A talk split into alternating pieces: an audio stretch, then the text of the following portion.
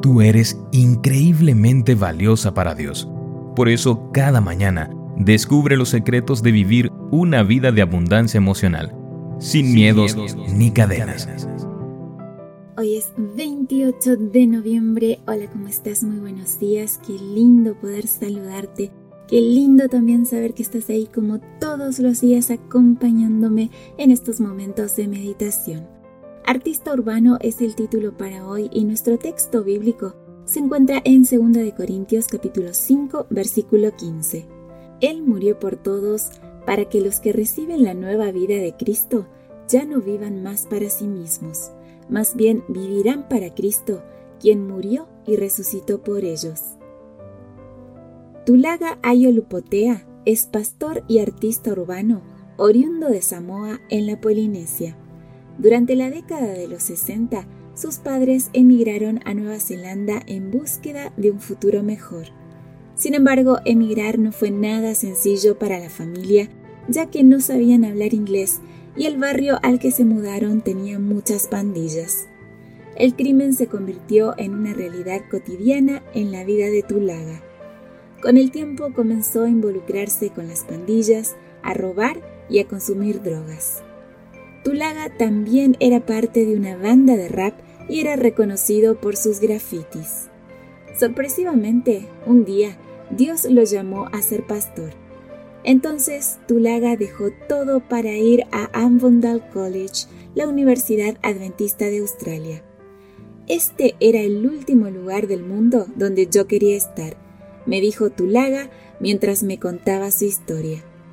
Odié estudiar griego y hebreo. Un día, durante mi último año, estaba en mi dormitorio frustrado con mis estudios, pensando que debía haber una mejor manera de presentar el Evangelio más allá de los métodos tradicionales. A las dos de la madrugada me puse a bosquejar un graffiti en un trozo de papel. Recuerdo que lo miré y pensé, imagina si usáramos grafitis para predicar el Evangelio. Le llevó varios años, pero un día Tulaga tuvo la oportunidad de poner esa idea en práctica. Comenzó a trabajar con adolescentes en riesgo, enseñándoles a crear grafitis y hablándoles de Jesús. Ellos comenzaron a usar grafitis, que generalmente están vinculados con actos de vandalismo, como una herramienta para transmitir esperanza. Así funciona el Evangelio.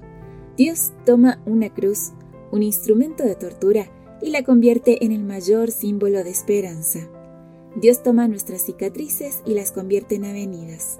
Él toma nuestro pasado y lo redime para su gloria. Habla con Jesús, dale tus pasiones y talentos, y Él los usará. Señor, tú eres el mejor artista. Estás pintando una gran obra de arte con mi vida, usando aún las cosas que yo pensaba que eran inútiles, aún aquello que yo creía que era basura te entrego nuevamente todo lo que soy.